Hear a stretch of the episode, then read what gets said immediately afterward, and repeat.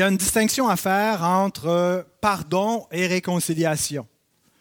Les deux vont ensemble, mais le pardon aboutit pas toujours sur la réconciliation. Euh, mais il faut faire attention de ne pas non plus les séparer complètement en euh, se, euh, s'excusant rapidement de ne pas trop chercher la réconciliation, puis oh, j'ai pardonné, j'ai pardonné, puis tout est beau, on n'a plus rien à faire. quand on pardonne véritablement, on cherche la réconciliation.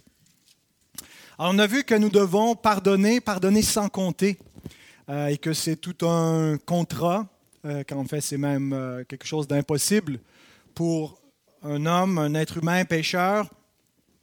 Et donc, pour y arriver, pour croître dans notre capacité à reproduire la grâce de Dieu, nous avons besoin de méditer sur le pardon de Dieu. Et c'est justement là où Jésus nous conduit.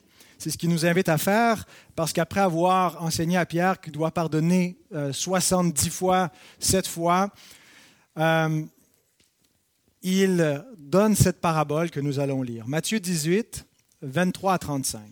C'est pourquoi le royaume des cieux est semblable à un roi qui voulut faire rendre compte à ses serviteurs. Quand il se mit à compter, on lui en amena un qui devait dix mille talents.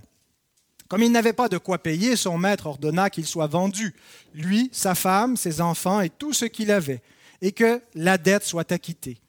Le serviteur, se jetant à terre, se prosterna devant lui et dit, Seigneur, aie patience envers moi, et je te paierai tout. Ému de compassion, le maître de ce serviteur le laissa aller et lui remit la dette. Après qu'il fut sorti, ce serviteur rencontra un de ses compagnons qui lui devait cent deniers. Il le saisit et l'étranglait en disant Paie ce que tu me dois. Son compagnon, se jetant à terre, le suppliait, disant Aie patience envers moi, et je te paierai. Mais l'autre ne voulut pas, et il alla le jeter en prison jusqu'à ce qu'il ait payé ce qu'il devait. Ses compagnons, ayant vu ce qui était arrivé, furent profondément attristés, et ils allèrent raconter à leur maître tout ce qui s'était passé. Alors le maître fit appeler ce serviteur et lui dit, Méchant serviteur, je t'avais remis en entier ta dette parce que tu m'en avais supplié. Ne devais-tu pas aussi avoir pitié de ton compagnon, comme j'ai eu pitié de toi? Et son maître, irrité, le livra au bourreau jusqu'à ce qu'il ait payé tout ce qu'il devait. C'est ainsi que mon Père céleste vous traitera si chacun de vous ne pardonne pas, ne pardonne à son frère de tout son cœur. Demandons au Seigneur de bénir sa bonne parole. Notre Père, avant d'aller plus loin, nous voulons nous arrêter pour réaliser que ce n'est pas la parole des hommes que nous venons de lire, mais la parole de Dieu que tu as inspirée toi-même auprès de Matthieu et que tu as préservée au fil des siècles pour que nous puissions la lire et te connaître et entendre ta voix. Et nous te prions, Seigneur, que ce matin, à l'instant même, tu nous donnes d'être illuminés dans notre intelligence par ton Saint-Esprit qui éclaire ta parole et qui agit dans nos vies par celle-ci. Nous te le demandons en Christ et pour ta gloire. Amen.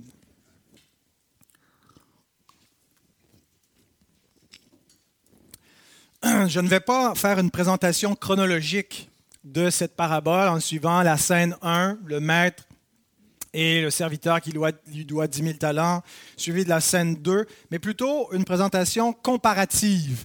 C'est-à-dire qu'on va prendre les deux dettes, les deux réactions et les deux issues. Donc, à la fois, on va comparer, c'est les trois points, les deux dettes, les deux réactions, les deux issues.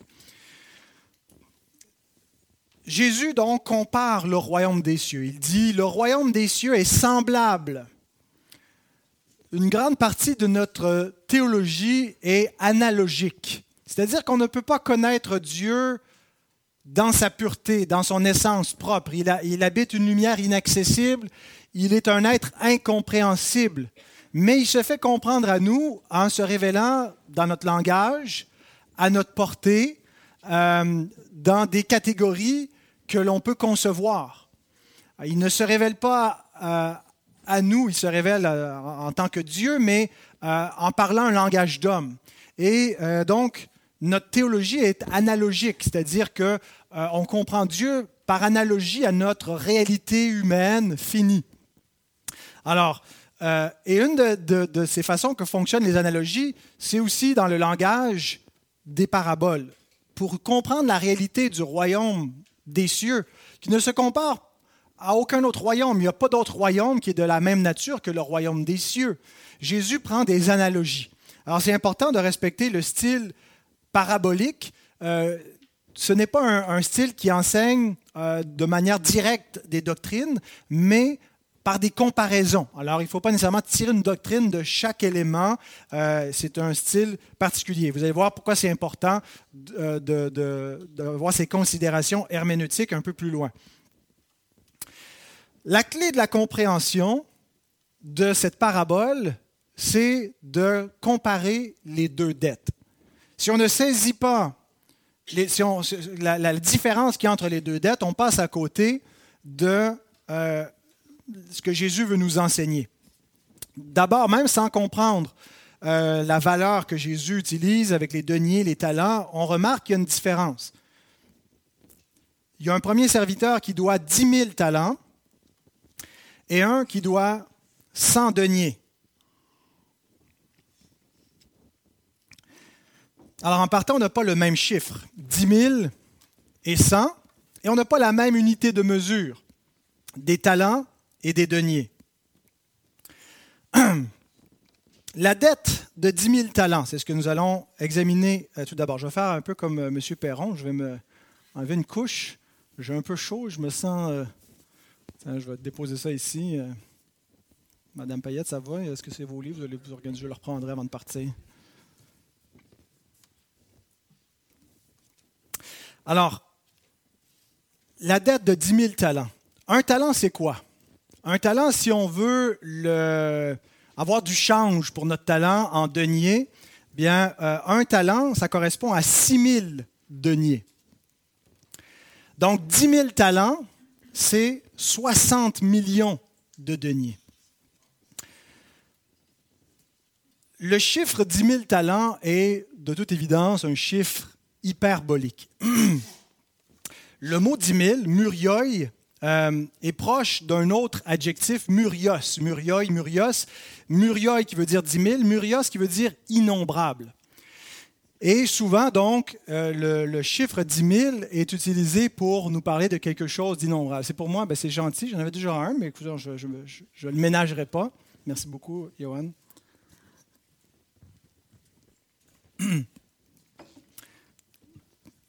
Par exemple, en, anglais, euh, ils utilisent un chiffre, on parle de zillion, qui n'est pas un chiffre euh, mathématique qui existe, mais c'est pour dire un chiffre innombrable. Quand on n'a plus de catégories, millions, milliards, trillions, mais là, on a, qu'est-ce qu'il nous reste? On a des zillions.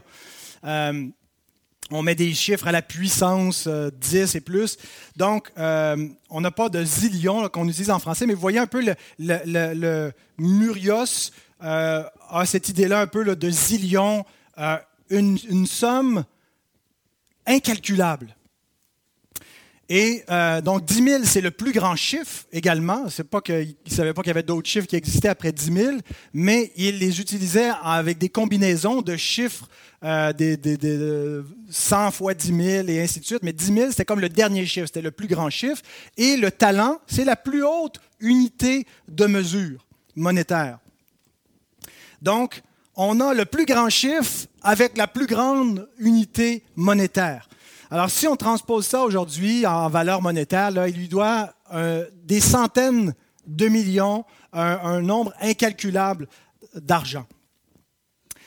Comment peut-on accumuler une aussi grande dette? Comment est-ce qu'un simple serviteur a pu dépenser suffisamment euh, pour en arriver à une telle dette? Alors certains ont dit que ben, ça devait être un serviteur de haut rang et puis il y avait un grand commerce, mais il passe à côté du point que Jésus veut souligner quelque chose quand on le rapporte à nous par rapport à Dieu. Le point est de nous faire réaliser notre dette envers Dieu. Notre dette est infinie. Notre dette est impayable. Charles Spurgeon écrit c'est une dette qui ne pouvait être payée, insurmontable et incalculable. Mais qu'en est-il du fardeau de nos dettes envers Dieu? Ô mon âme, humilie-toi en répondant à cette question. Combien dois-tu?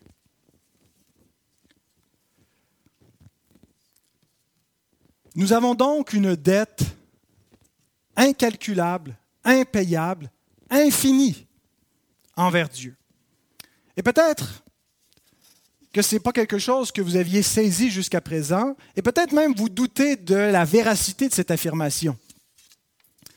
Comment puis-je avoir une dette infinie envers Dieu alors que j'ai un nombre fini de transgressions de ses commandements? Je n'ai pas transgressé de manière infinie, je n'ai pas infiniment transgressé les commandements de Dieu. Je sais pas le nombre de fois que j'ai transgressé les commandements de Dieu, sans doute que c'est un très grand nombre de fois, j'ai perdu le compte, mais ça pourrait se compter. Alors comment je peux avoir une dette infinie pour des transgressions finies? Voyez-vous, l'infinitude de notre dette envers Dieu ne vient pas de la finitude de nos transgressions, mais de l'infinitude du Dieu contre lequel nous péchons. Comment se fait-il que nous avons une dette infinie envers Dieu alors que nous avons un nombre fini, un nombre limité, un grand nombre mais limité de, de transgressions? Comment est-ce qu'on pourrait atteindre une dette infinie, une dette impayable? C'est que la gravité d'une rébellion ou d'une transgression se mesure par rapport à l'autorité qui est transgressée. Transgresser l'autorité parentale, c'est une chose, transgresser une autorité euh, civile, c'est une autre chose. Et encore là, il y a des instances, il y a des degrés de loi. Quel poids est la dette du péché contre le Dieu infini? Une dette incalculable, une dette infinie donc une dette impayable. Et c'est ce que Jésus veut souligner en prenant la plus haute unité, euh, le plus grand chiffre et euh, la plus grande valeur monétaire. 10 000 talents. Et on compare avec l'autre dette, la dette de 100 deniers. 100 deniers, ça vaut quoi? Un denier, c'est environ le salaire d'une journée pour un ouvrier. C'est ce qu'on voit dans la parabole des ouvriers embauchés à différentes heures dans Matthieu 20, verset 2. Il s'entend avec les ouvriers pour leur donner un denier pour leur journée de travail. Donc 100 deniers équivaut environ à une centaine de jours de travail. C'est une somme considérable. Ce n'est pas une pécadille. Ce n'est pas juste du petit change. Mais c'est une somme qui est payable. Hein, lui remboursant sa dette en travaillant pour lui euh, un samedi par mois, ça ne devait pas être le samedi parce que c'était le sabbat, mais une journée par semaine, ben, en deux ans, il a payé sa dette. Le but donc de Jésus dans cette parabole est de comparer la gravité du péché envers Dieu et la gravité du péché envers l'homme. Et surtout de comparer l'importance du pardon de Dieu et le prix du pardon de Dieu versus le prix que nous avons à payer quand mon frère a péché. Jusqu'à combien de fois dois-je lui pardonner? Combien de fois dois-je payer pour ses transgressions? Voyez-vous, les offenses des autres, il faut comparer ça un petit peu aux épreuves du présent siècle mauvais. Les épreuves présentes, quand on les regarde en elles-mêmes, on dit sont énormes. Mais c'est quand on les compare avec la gloire à venir, on se dit, oh, ils sont de petites tribulations passagères. Et on dit ça même quand on se fait jeter au fauve, qu'on se fait crucifier. Euh, c'était les petites tribulations dont Paul parlait parce qu'il les comparait au poids éternel de gloire. Il, il les mettait dans une perspective et non pas en les analysant juste comme une fin en soi, dans la perspective présente. Et il dit, si c'est dans cette vie seulement que nous espérons en Christ, nous sommes les plus malheureux de tous les hommes. Mais il y a quelque chose de semblable qu'il faut faire avec les offenses des autres. Ah, comment je pourrais accepter qu'on m'ait fait un tel affront, une telle offense? Et souvent, notre première réaction, c'est de l'analyser en considérant la noblesse, l'importance de notre personne, notre sensibilité, euh, le devoir que les autres ont envers nous, la ligne de conduite qu'on a eue, comment nous on a bien agi, que les autres n'ont pas bien agi, et ainsi de suite. Et on oublie de le mettre en perspective de la dette qui nous a été remise, de la gravité de nos transgressions vis-à-vis de Dieu qui sont infinies, en comparaison avec la gravité des péchés de mon frère ou de ma sœur contre moi. Cet enseignement nous permet de comprendre que ce n'est pas que les péchés des autres contre nous, c'est banal, c'est pas grave, on ferme les yeux. Mais que peu importe la gravité des offenses, elles sont petites en comparaison avec nos offenses envers Dieu. Comment donc appréhendez-vous les offenses des autres envers vous? Est-ce que c'est en vous mettant immédiatement au centre, en considérant le tort qui vous a été fait, ou en vous rappelant? D'abord, avant de se voir comme une victime, que j'ai été un criminel gracié. En me rappelant la grâce de Dieu pour moi. Regardons dans cette parabole les deux réactions que nous avons il y a plus que deux réactions, mais on va les classer en suivant les deux dettes. Les réactions à l'immense dette et les réactions à la petite dette. On a d'abord la réaction du maître au verset 25, Matthieu 18, 25. Comme il n'avait pas de quoi payer, son maître ordonna qu'il soit vendu, lui, sa femme, ses enfants et tout ce qu'il avait, et que la dette soit acquittée.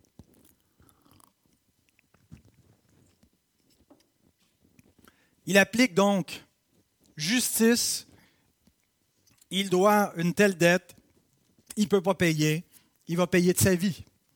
C'est probablement, euh, pas, une pratique chez les Juifs de vendre euh, les fils pour les pères, euh, de faire payer toute la famille, mais c'était davantage quelque chose qu'on peut retrouver chez les païens. Jésus ne commande pas la euh, légitimité ou la justice d'une telle pratique, mais il l'utilise comme exemple simplement. Le point central, c'est qu'il est impossible pour ce serviteur de rembourser sa dette.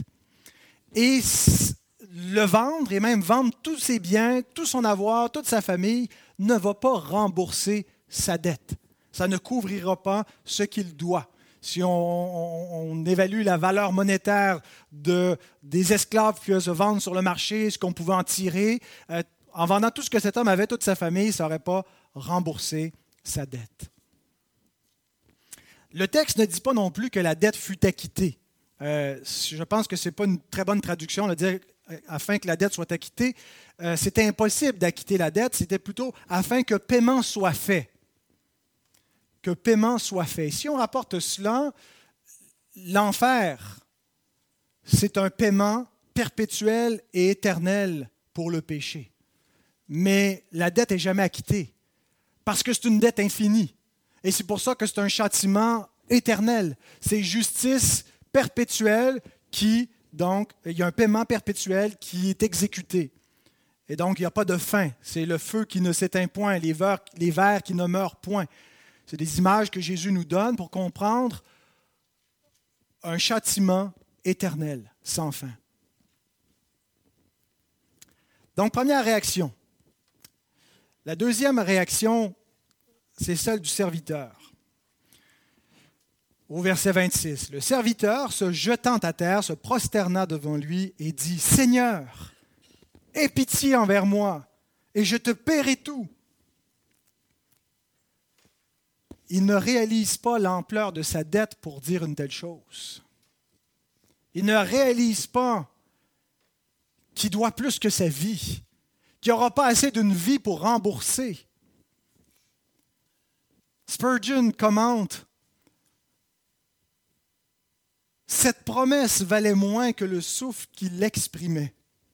C'est une chose très habituelle chez les hommes qui contractent une énorme dette que de faire peu de cas du paiement et d'imaginer qu'une promesse de remboursement dans trois mois est aussi bonne que l'argent sonnant maintenant. Ils confondent temps et argent, promesse et paiement. Bien de pauvres pécheurs sont très riches en promesses. Ce serviteur débiteur pensait qu'il n'avait besoin que de patience, mais en vérité, il avait besoin de rémission. Réalisons-nous notre besoin de rémission. Pensons-nous, comme beaucoup de pécheurs, qu'on va pouvoir négocier avec Dieu, qu'on va pouvoir faire nos comptes avec Dieu, qu'on va pouvoir rembourser Dieu? Pensons-nous que notre justice sera suffisante pour couvrir nos injustices, que si Dieu nous met dans la balance et met ce qu'on peut payer d'un côté et ce qu'on doit de l'autre, qu'on va trouver une façon d'équilibrer le tout? C'est la folie des pécheurs de ne pas voir ce qu'ils doivent à Dieu. C'est un aveuglement spirituel. Et vous questionnez presque n'importe quel pécheur qui ne connaît pas l'Évangile, il est persuadé que tout est bien, il s'en va avec confiance devant son juge. Je te paierai tout. Matthew Henry, de son côté, écrit Les pécheurs sont des débiteurs insolvables. L'Écriture qui a tout renfermé sous le péché déclare que nous sommes tous en faillite. C'est un verdict de l'Écriture quand ça dit que Dieu a tout renfermé sous le péché pour faire miséricorde à tous, pour dire que c'est la seule possibilité devant le verdict, c'est la miséricorde. Il n'y a pas de possibilité de se racheter soi-même. Et c'est exactement ce que Jésus présente, que la seule solution qui s'offre à cet homme endetté, qui nous représente comme pécheurs, c'est la grâce du Maître. Au verset 27, ému de compassion, le maître de ce serviteur le laissa aller et lui remit la dette. Ému de compassion, splagnizomai, beau petit mot, n'est-ce pas? Ça me fait toujours penser à des tripes, splagnizomai, mais parce que justement, le mot veut dire ému dans ses entrailles, touché dans ses tripes. Il est employé 19 fois dans le Nouveau Testament et c'est presque toujours pour nous parler de Jésus qui était ému de compassion. Et si Jésus ici veut nous parler de la compassion de Dieu, le Maître qui représente Dieu, où est-ce que nous voyons historiquement et pas juste dans une parabole, mais où est-ce que nous voyons la compassion de Dieu sinon que dans le Christ? Comment comprenons-nous l'amour d'un Dieu infini et la compassion de Dieu? Qu'est-ce que ça veut dire en termes humains? Ça veut dire la compassion du Christ et l'amour qu'il a eu pour nous en donnant sa vie et l'amour dont il était animé en voyant les foules s'emberger. Il était ému de compassion, touché dans ses tripes. En lui donc, dans l'homme Dieu, nous voyons la compassion du Dieu éternel. Et Jésus illustre le pardon de Dieu par la rémission d'une dette. Et nous comprenons un peu plus comment nous devons pardonner. Pardonner, c'est remettre des dettes. C'est abandonner ce qui est dû. C'est laisser faire. Délier ceux qui sont liés envers nous par une transgression ou on les délie.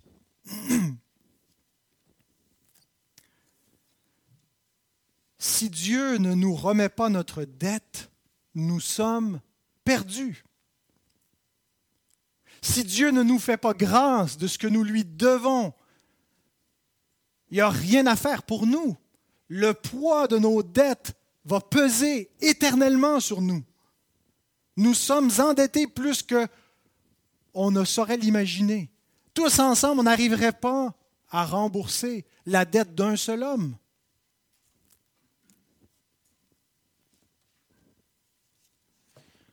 Et donc, Dieu doit nous remettre notre dette. Nous pardonner entièrement, laver l'ardoise, effacer notre compte. Et ici, les théologiens libéraux sautent sur l'occasion de nous dire, voyez, il n'y a pas besoin qu'il y ait un paiement qui soit fait pour notre dette. Dieu n'a pas besoin de payer notre dette, il peut juste effacer notre dette. On n'a pas besoin donc que notre péché soit racheté. Et la parabole nous montre ici un pardon qui est offert gratuitement sans qu'il y ait eu quelqu'un qui soit intervenu, qui ait racheté cet homme-là. Alors la compréhension que les évangéliques ont du rachat de leur dette par le sang de Jésus, c'est une mauvaise compréhension. Ce n'est pas comme ça qu'il faut comprendre la mort de Jésus, nous disent-ils. Qu'est-ce que nous répondons à cela? Parce qu'effectivement, on ne voit personne dans cette parabole qui vient racheter la dette de cet homme et il est gracieux. Est-ce que Dieu ne peut pas juste effacer les dettes sans racheter l'offense, sans que le juste verse son sang pour racheter les iniquités. Ben, D'abord, c'est une parabole. Hein. vous voyez ce que j'ai dit au commencement. C'est un langage parabolique, c'est une comparaison. Il ne faut pas nécessairement penser que euh, tout ce qui a été dit sur le pardon de Dieu est dit dans cette parabole. Il y a des analogies. Mais aussi, justement, l'enseignement sur le pardon ne se limite pas, le pardon de nos péchés ne se limite pas à cette parabole. Jésus lui-même va dire dans ce même évangile, quelques chapitres plus loin, au chapitre 26, verset 28, Ceci est mon sang, le sang de l'alliance qui est répandu pour beaucoup pour le pardon des péchés. Pour être acquitté, notre dette doit être rachetée. Comment? Par le sang de Jésus, où il paie dans son corps, où il paie par son sacrifice sur la croix le châtiment que nous méritons pour nos transgressions. Il subit la colère de Dieu, il subit la seconde mort, pas simplement la mort du corps, mais une mort spirituelle, la colère divine qui s'abat sur lui. Maintenant, il y a une question théologique qu'on pourrait soulever. Comment une dette infinie peut être rachetée avec du sang humain? Avec un seul sacrifice. L'Écriture insiste beaucoup sur cette notion qu'il a fait une offrande une fois pour toutes. Comment se fait-il que les pécheurs qui ne sont pas rachetés par le Christ devront passer l'éternité en enfer, payer perpétuellement pour leurs péchés, que lui, par une seule offrande, a payé une fois pour toutes et n'a pas eu besoin de souffrir à nouveau et ne souffrira plus jamais sous la colère de Dieu? Comment est-ce qu'un sacrifice fini, délimité par du sang humain, peut racheter une dette infinie? Ce n'est pas une contradiction. On vient de dire que notre dette est infinie. Bien, la valeur de la personne qui a offert ce sacrifice est infinie. Ce n'est pas un simple homme. Et nous ne pouvions pas être rachetés par un simple homme. C'est l'objectif des questions 12 à 17 dans vos catéchismes de Heidelberg, de démontrer qu'une simple créature, même un homme juste, n'aurait pas pu nous racheter. Il fallait un homme Dieu. Il fallait un homme qui ait les deux natures. Il fallait que ce soit un homme, ça ne pouvait pas être un ange, ça ne pouvait pas être juste Dieu dans sa nature divine. Il fallait que ce soit un homme parce que le, péché était commis par l'homme, il fallait que ce soit la, la, nature humaine qui paie pour le péché. Mais une simple créature n'aurait pas pu porter la colère éternelle de Dieu. Et c'est pourquoi l'homme Dieu, par sa nature divine, par la valeur infinie de sa personne, peut expier le péché. Et il reprend ici le catéchisme, exactement l'enseignement de Anselme de Canterbury au, Moyen Âge, qui explique pourquoi Dieu est devenu un homme. Il y avait une nécessité absolue, si Dieu voulait sauver des hommes, que Dieu devienne un homme. Il n'y a pas d'autre homme que le Christ, le Dieu homme, qui pouvait expier une dette infinie. Maintenant, on regarde la deuxième réaction ou la réaction à la petite dette. D'abord, la réaction du premier serviteur, celui qui a vu sa dette être remise. Verset 28. Après qu'il fut sorti, ce serviteur rencontra un de ses compagnons qui lui devait 100 deniers. Il le saisit et l'étranglait en disant Paix ce que tu me dois. C'est une réaction assez étonnante, c'est le moins qu'on puisse dire, après ce qui vient de lui arriver réalise-t-il à quoi il vient d'échapper? En fait, c'est une réaction impossible. Il n'y a personne qui, après s'être fait remettre une dette incalculable, va étrangler quelqu'un qui lui doit 100 deniers. Et c'est ce que Jésus veut nous montrer. Si vraiment vous avez reçu le pardon de Dieu, vous ne pouvez pas agir comme ce serviteur. Il nous montre une situation impossible. Et c'est une réaction hautement fautive. Il est en train d'étrangler un serviteur qui n'est pas le sien, c'est son compagnon de service. Le, texte nous montre que c'est euh, c'est pas son serviteur, c'est le serviteur du maître, probablement le même maître. Mais on a la réaction de ce compagnon de service et qui lui fait le même, même plaidoyer que lui-même avait fait devant le maître. Comparez les versets 29 et 26. Son compagnon se jetant en terre le suppliait, disant Aie pitié, aie patience envers moi, je te paierai. Au verset 26, il avait dit la même chose, se prosternant devant lui, et dit Aie patience envers moi, et je te paierai tout. La même supplication, mais maintenant les rôles sont inversés. Et voilà ce qui se passe à chaque fois que quelqu'un pêche contre nous. On passe non plus dans la position de celui qui est en dette, mais celui qui est le créancier, de celui qui a la possibilité ou non de remettre la dette. Et ce qui se passe lorsque nous refusons de pardonner, nous faisons ce que cet homme fait au verset 30. Mais l'autre ne voulut pas.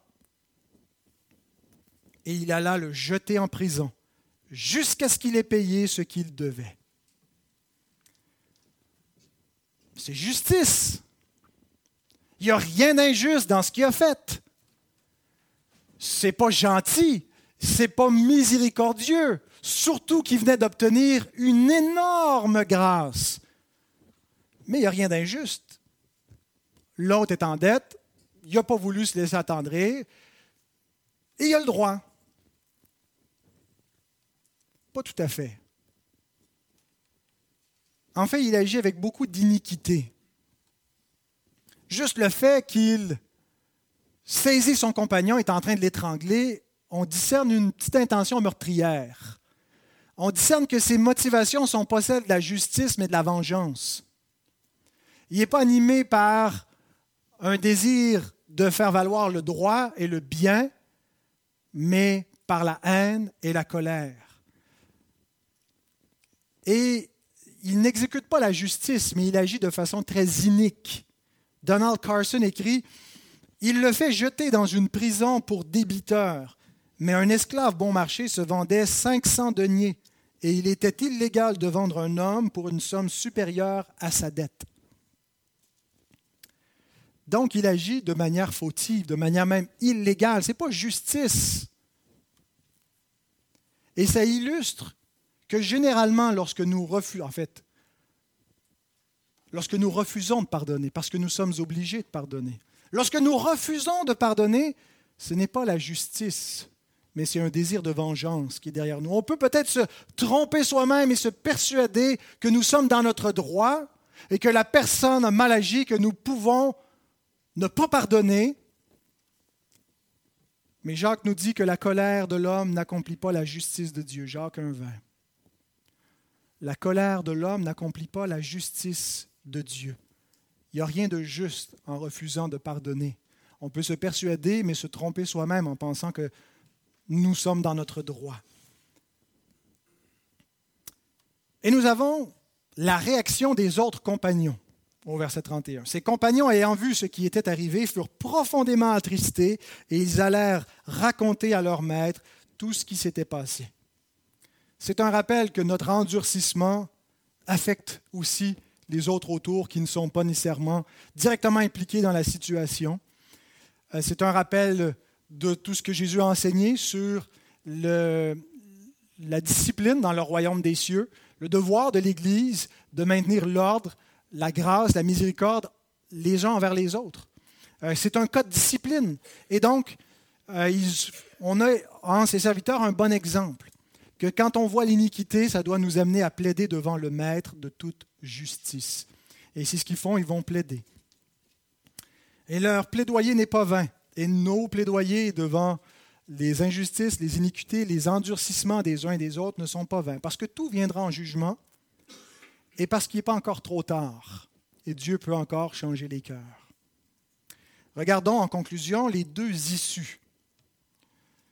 Versets 32 à 35. Alors, le maître fit appeler ce serviteur et lui dit, Méchant serviteur, je t'avais remis en entier ta dette parce que tu m'en avais supplié.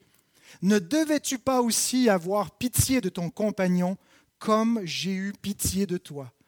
Et son maître hérité le livra au bourreau jusqu'à ce qu'il ait payé tout ce qu'il devait. C'est ainsi que mon Père céleste vous traitera si chacun de vous ne pardonne à son frère de tout son cœur.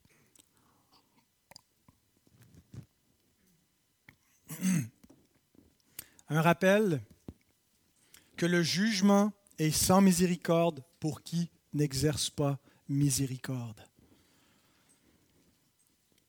Selon ce que dit la parole dans Jacques 2.13, le jugement est sans miséricorde pour qui n'exerce pas miséricorde. On a déjà un aperçu du jugement qui s'en vient pour nous dans notre conduite. Notre conduite révèle notre nature. Sommes-nous de Dieu ou du diable? Il n'y a pas d'autre nature que ces deux-là. Donald Carson écrit concernant cette conclusion, Jésus ne voit aucune incompatibilité dans les actions d'un Père céleste qui pardonne si généreusement et qui punit si sévèrement.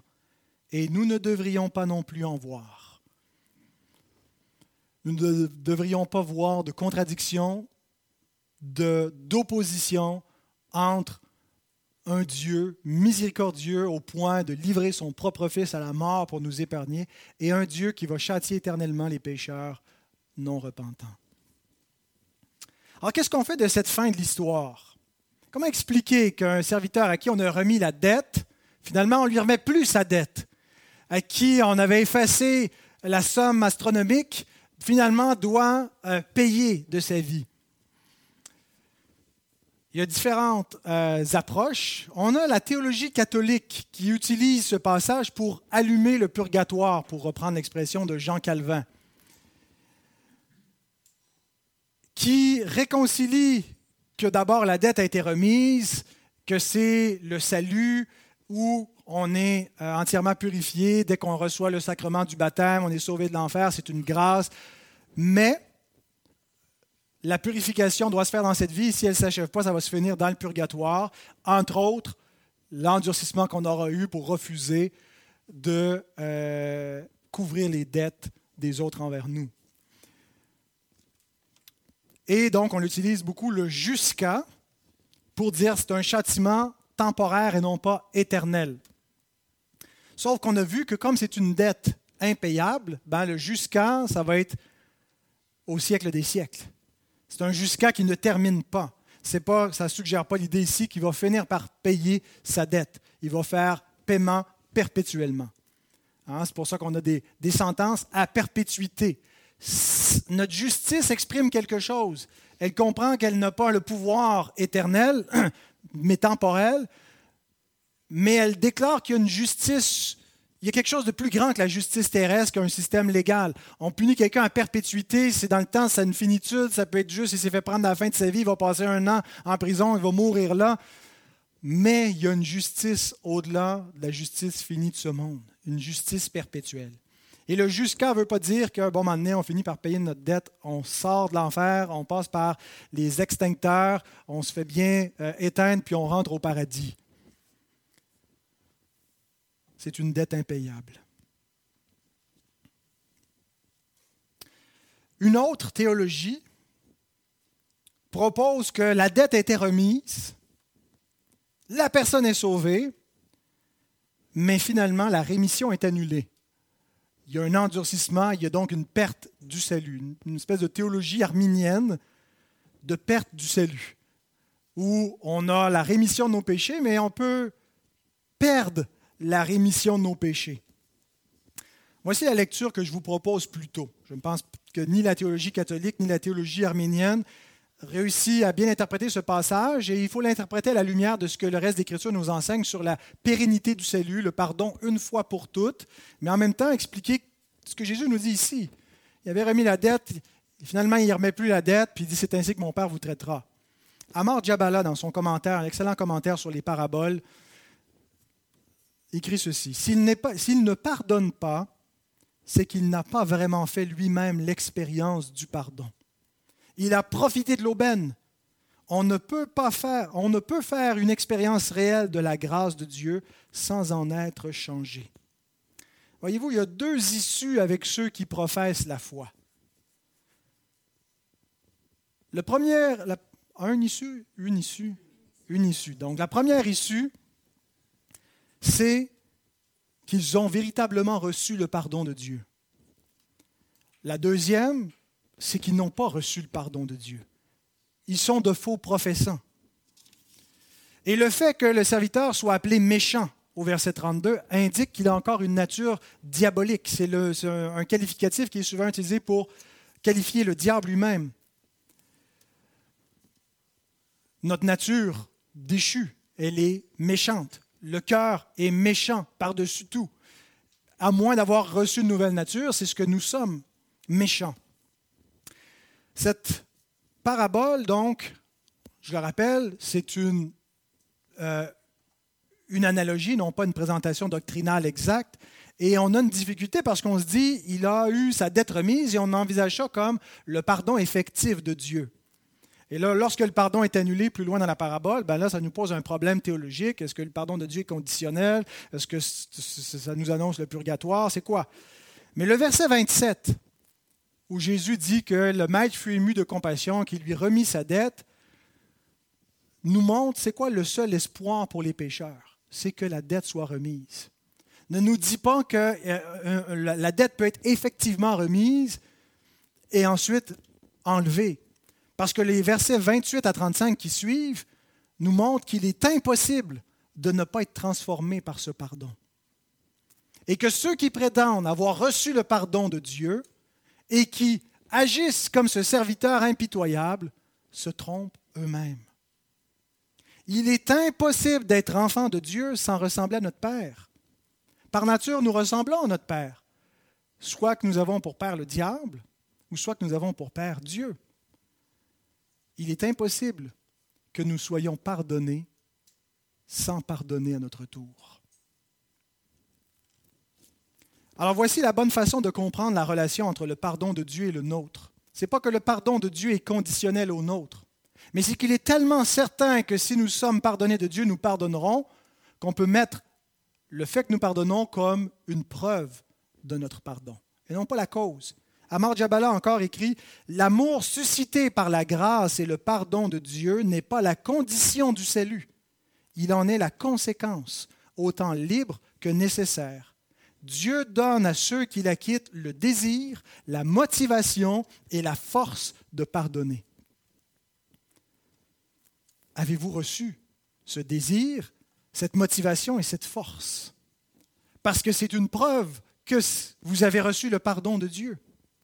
Thomas Watson, quelques siècles avant le puritain Jabala, écrit Notre pardon n'est pas la cause du pardon de Dieu, mais un signe.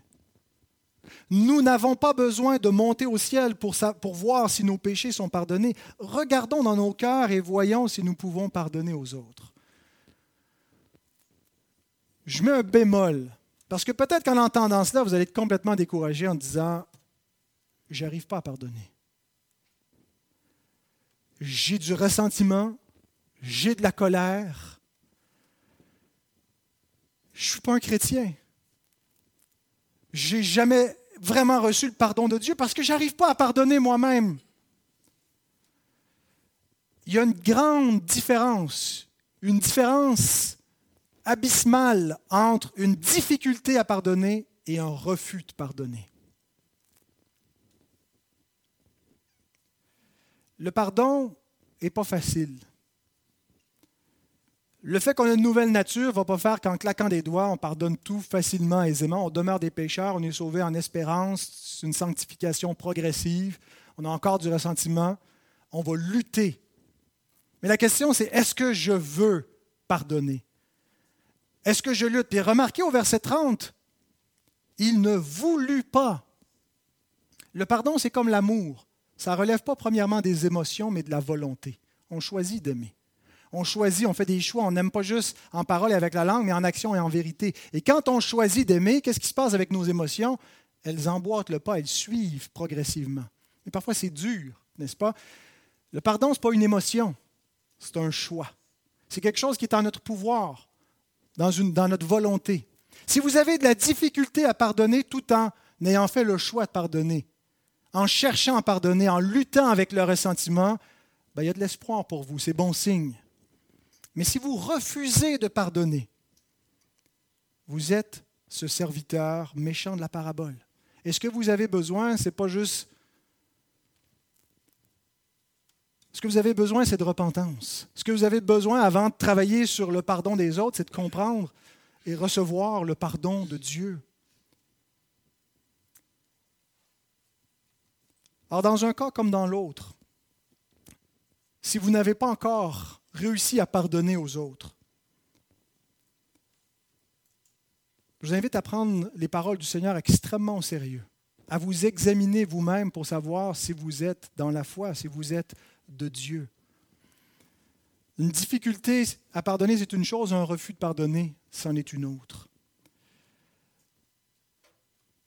Que nous puissions prendre ces choses extrêmement au sérieux et même nous abstenir de la table du Seigneur si nous n'avons pas résolu de pardonner les autres. Quand nous prenons la table, c'est un signe où nous déclarons que nous avons reçu le pardon de Dieu. Mais nous ne pouvons pas continuer dans cette communion tout en refusant de pardonner aux autres.